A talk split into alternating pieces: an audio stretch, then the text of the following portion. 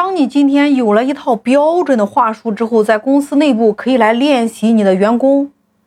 我们说，第一个练习员工的技能，比如说你公司销售人员，老板是不是都想提升销售人员的销售技巧呀？很多时候，我们往往在外边找培训师，就算你找了一个很厉害的培训师，很会营销，到你们公司培训不一定会适合你。那我来问大家一个问题：你们公司里边有没有某一个人业绩非常好的？他在这样的空间、这样的时间、这样的框架里边能够把业绩做好，那是不是说明他有两把刷子呀？你与其在外边请所谓的培训师来给你们公司内部做培训，还不如请你们公司业绩第一名的人来给大家做培训。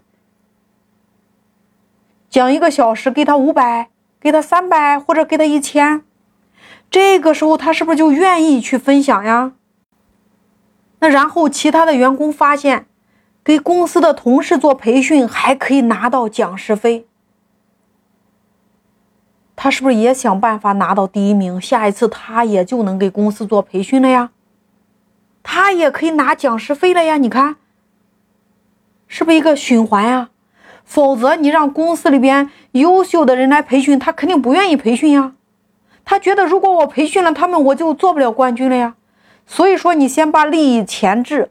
当你有了一整套话术之后，培训你就可以经常做呀。利益驱动之下，你看，第一名就愿意来分享他的经验呀。所以，我们可以练习我们员工的技能。公司可以开展技能大比拼，比如我们做销售的，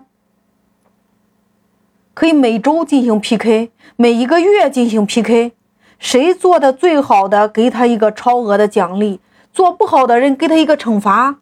这是不是一个比拼呀？比拼之后，大家的能力都能提升起来呀。第二个，我们要练习员工的精神，精神是不是很重要？比如我们现在很多的老板为什么越来越对员工不放心呢？知道为什么吗？讲个小故事，你有没有给员工付出很多爱，最后员工没有把这个爱来回报你，你是不是很受伤？你对他很好，最后他还是走了，你是不是很受伤？我相信只要创业的老板多多少少都遇到过这样的问题。举个例子。我今天向你借钱，借了钱之后我不还你了，你向我要的时候我还说话很难听，请问你会怎么想？你心里一定会想，这辈子打死我都不借钱给别人了，因为你的精神受到伤害了。那如果说你借钱给我，我每一次都准时的还你，还你的时候我又说了一堆感谢的话，又送了你一大堆的礼物，请问一下。你会有什么想法呢？你心里一定会想，好心还是有好报的。下次人家向我借钱，我还会借，因为你的精神被对方托起了。大家同意吗？同样的呀，如果别人为你做了很多的贡献，你一句感谢的话都没有，那有没有可能别人就不愿意继续给你做贡献了？如果别人给你做了一点贡献，你很感谢别人，请问一下，别人会怎么样呢？有没有可能加倍的给你贡献呢？那如果你能够不断的提升员工的精神，员工会不会越来越快乐呀？所以在公司里边，你要想办法提升员工的精神。那怎么样提升员工的精神呢？我们在公司里边可以做一个活动。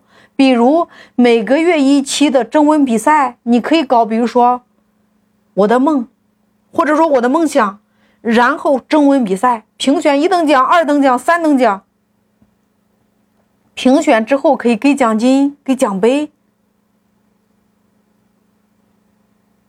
你看到时候可以朗诵一下。本来一个人不爱这个公司，自从写了这篇文章之后，他开始爱上公司了。为什么？